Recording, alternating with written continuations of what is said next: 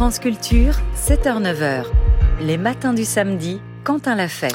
Ce 20 décembre, Spotify France a annoncé que la branche française de l'entreprise, je cite, cessera de soutenir les francopholies de La Rochelle et le printemps de Bourges à compter de 2024, financièrement et par le biais d'activation sur le terrain en faveur d'artistes émergents. La raison, la pomme officielle de Discord, eh bien, le gouvernement a annoncé la mise en place dès 2024 d'une taxe sur le chiffre d'affaires des plateformes de streaming voulue par le président de la République en vue de financer la filière musicale. Pour en parler, je reçois ce matin Sofiane Fanen, bonjour. Bonjour. Vous êtes euh, journaliste, cofondateur du média en ligne Les Jours. Vous êtes co-auteur avec Benoît Perjean d'un documentaire intitulé Comment le streaming a mangé la musique. C'est sur Arte depuis cette année et auteur également du Boulevard du Stream. Ça a paru aux éditions Castor Astral en 2017. Merci d'être ce matin au micro de France Culture. Spotify, leader mondial de l'écoute de musique en ligne, alors on a 500 millions d'utilisateurs euh, mensuels, enfin plus de 500 millions, dont 205 millions d'abonnés payés. La taxe sur la musique en ligne verra bien le jour l'an prochain, c'est ce qu'a annoncé le gouvernement. I just want to say thank you so much for listening to me all year long. Thank you for contributing to my Spotify year-end rap. L'adoption de cette taxe est vraiment un coup dur porté au secteur de la musique, à l'innovation. Ce qui est sûr, c'est que euh, Spotify investira moins en France que dans d'autres pays européens ou mondiaux.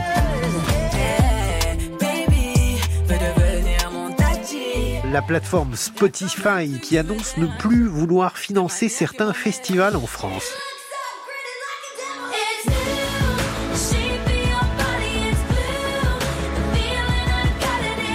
Looks like you listened to a lot of my music this year. I'm very, very grateful to be on your Spotify Wrapped.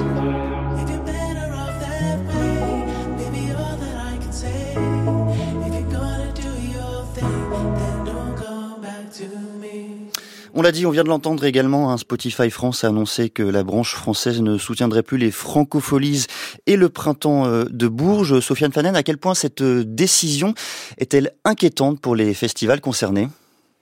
Elle est inquiétante parce que c'est euh, c'est quand même des, des sommes d'argent qui sont euh, qui sont pas négligeables. Euh, elle est inquiétante parce que c'est une mise en avant surtout qui est euh, qui est intéressante et j'allais dire avant tout pour les jeunes artistes. C'est ça qui est, qui est finalement le le plus problématique en tout cas pour le secteur hein, dans les réactions sur le désengagement de Spotify. ce qui a été pointé, c'est que ça va à la fin peser sur des jeunes artistes qui sont en émergence, en train de de se lancer dans leur carrière parce que les Francopholies, le Printemps de Bourges avait, avait cette relation avec euh, Spotify de mise en avant sur des playlists spécifiques euh, de toute cette nouvelle scène euh, qui sera la musique de des, des années à venir. Donc c'est pas c'est pas quelque chose d'absolument secondaire. On l'a dit, hein, Spotify France réagit, agit de la sorte en réaction à une taxe souhaitée par le gouvernement, hein, la taxe streaming, qui devrait être mise en œuvre en 2024. Est-ce que vous pourriez nous, nous expliquer le principe de cette taxe, Sofiane Fanen? Oui, c'est une taxe euh, alors qui a pour euh, objectif, pour but, de, de, financer le Centre national de la musique euh, qui est né en 2020, vraiment au tout début du Covid, quand le CNM s'est lancé. il n'avait pas de financement pérenne. En fait, on a renvoyé à l'avenir son financement parce que ça n'avait pas encore été décidé. Et donc, il fallait trouver un moyen de, de, financer les aides du CNM qui ont pour but, là aussi, de financer euh, la diversité de la création musicale, la diversité de la diffusion de la musique également euh, à travers les festivals, à travers les plateformes de streaming, etc., etc. Et il y a eu pendant une bonne année euh, une, une, bataille, si ce n'est un psychodrame, vraiment dans le dans le dans le secteur de la musique euh, pour euh, arriver à cette piste qui était la première piste euh, et il y a eu une autre piste qui est venue euh, essayer de, de, de contrebalancer la piste de la taxe streaming qui a été celle d'une contribution volontaire mhm. de l'ensemble des acteurs du numérique euh, poussée très fortement par Spotify et par Deezer notamment et cette piste de la contribution a vraiment dans les toutes dernières semaines de, de discussion a échoué notamment parce que l'ensemble des, des plateformes de streaming n'ont pas réussi à mettre les sommes suffisantes sur la table et notamment parce que Amazon notamment a refusé de s'engager dans cette dans cette contribution volontaire. Donc à la fin, en fait, la taxe streaming était la, la seule piste possible pour financer le le CNM qui a voilà tout un tout un champ d'aide plutôt bénéfique à la diversité de la création en France. Cette taxe, j'y arrive, elle s'établirait à 1,2% du chiffre d'affaires de Spotify, c'est environ 7 millions d'euros. Qu'est-ce que ça représente 7 millions d'euros pour venir en aide au secteur de la musique? 7 millions d'euros, c'est beaucoup, euh, tout simplement, pour la, pour la musique. Alors, il faut euh, ajouter à ça euh, ce que Deezer va payer, mais ce que aussi YouTube va payer, mm-hmm. ce que TikTok va payer, ce que Instagram va payer, ce que euh, voilà. Et ce qui est d'ailleurs à pointer, c'est que euh, ce, ce, chiffre de 1,2% euh, qui a été décidé à la fin euh, dans la loi qui, qui, qui va mettre en place la taxe streaming, dans les discussions des, des, mois précédents, il y avait une, une évolution de ce chiffre qui avait été décidé, discuté entre les, les différents acteurs du monde de la musique, et donc on, on devait avoir une progressivité selon le chiffre d'affaires de la plateforme. La, la, taxe devait être plus ou moins importante. Et en fin de compte, l'impossibilité de discussion qui se sont vraiment nécrosés euh, dans le secteur a fait qu'à la fin, il y a une sorte de, de, de taxe euh, qui plaît à personne euh, qui a, qui, a, qui a été décidé, qui est ce 1,2%, euh, alors que euh, les discussions, si elles avaient abouti de façon un peu plus souple, on va dire, auraient plutôt été plus faciles à absorber, notamment pour les plateformes plus petites que Spotify, parce qu'en fait c'est eux qui vont vraiment être pénalisés davantage par ce 1,2%. Mm-hmm.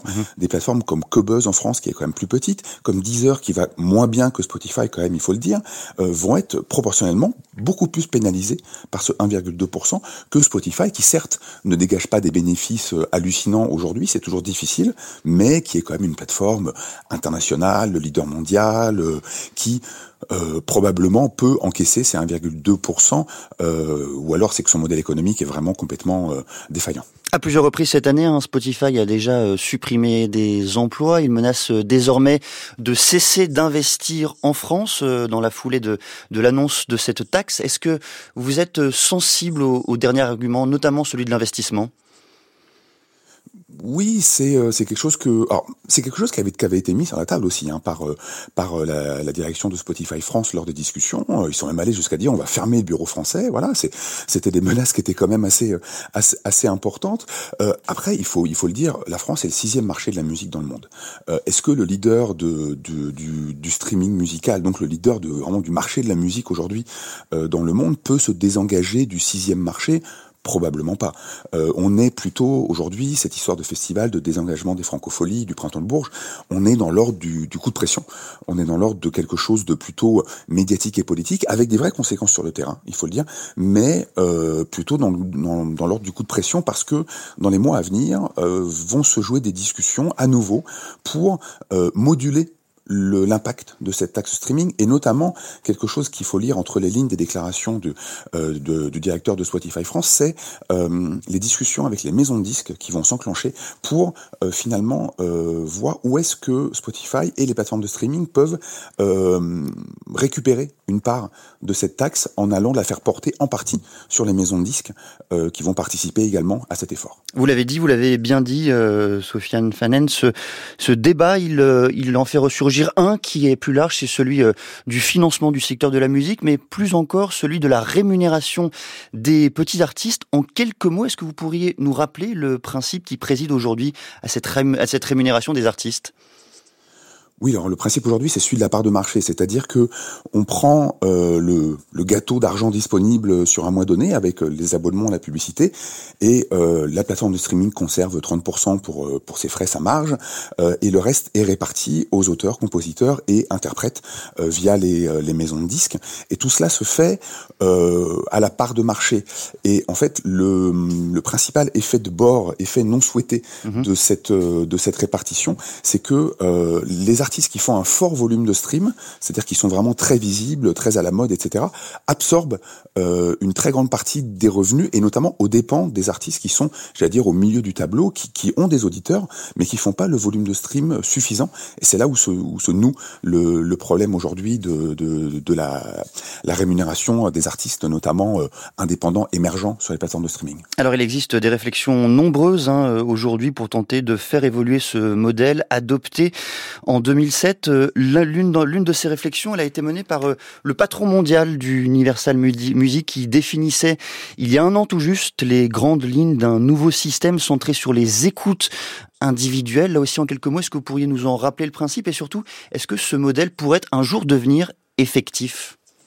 Alors, il, est effectif déjà, je vous, je vous l'informe. Il est effectif en France, pardonnez-moi, mais je voulais dire à une échelle plus large. Ah bah c'est complètement souhaité parce que euh, si le patron d'Universal Monde euh, s'engage dans ce dans ce sujet euh, et discute avec euh, donc Deezer en, en, en l'occurrence parce que c'est sur Deezer en France euh, qu'un nouveau modèle a été mis en mis en place, c'est vraiment complètement un test. Hein, c'est vraiment une façon de dire on va l'essayer sur la plateforme la plus volontaire et là où c'est possible en France parce que c'est un débat qui est qui est très puissant en France et le but c'est de de, de de, de voir comment ça fonctionne et de diffuser ce modèle éventuellement vraiment dans le le monde entier sur l'ensemble des plateformes. Donc le, le grand changement euh, de, ce, de ce nouveau modèle, euh, c'est de le baser sur le développement des artistes. C'est de dire on va euh, par tout un système mécanique de voilà comment on compte les streams, la rémunération des artistes, on va valoriser l'engagement des fans et le lien entre les fans et les, et les, artistes. Mmh C'est-à-dire que si vous allez sur sur Deezer et que vous cherchez activement un artiste euh, en tapant son nom, en allant chercher un album, en allant dans, dans une playlist éditoriale où vous allez l'écouter, euh, vos streams vont être, vont être, vont être compter double. On va aussi compter double les streams des artistes qui ont plus de 500 abonnés mensuels, c'est-à-dire vraiment voilà des artistes qui ont un, engagement de fans euh, assez euh, assez euh, notable. Donc ça c'est la piste qui est choisie par Deezer. Spotify de leur côté à partir du 1er janvier déploie hein, eux aussi une nouvelle façon de, de, rémunérer les artistes qui est moins axée sur le sur ce lien entre les les fans et les artistes, mais qui est plutôt pour but qui a qui a plutôt pour but de de concentrer les revenus euh, au niveau des artistes euh, euh, qui sont les plus les plus visibles, les plus écoutés. C'est-à-dire que Spotify va très simplement arrêter de rémunérer les artistes qui font moins de 1000 écoutes mensuelles. Alors c'est des tout petits artistes certes, mais Spotify en gros dit aujourd'hui au monde de la musique, euh, et ben en fait il y a certaines chansons, il y a certains artistes qui ne qui ne valent rien, qui ne méritent pas d'être payés. Et ça c'est quelque chose qui, qui, qui est assez critiqué, même si l'impact économique pour les artistes se, se, mesure probablement en centimes pour chaque artiste. Euh, philosophiquement, euh, mhm. intellectuellement, c'est quelque chose qui est très critiqué aujourd'hui. Merci beaucoup, Sofiane Fanen. Je rappelle que vous êtes euh, journaliste, cofondateur du média en ligne Les Jours, co-auteur avec Benoît Perjean d'un documentaire intitulé Comment le streaming a mangé la musique, cette année sur Arte, et auteur de Boulevard du Stream, qui a paru aux éditions Le Castor Astral en 2017.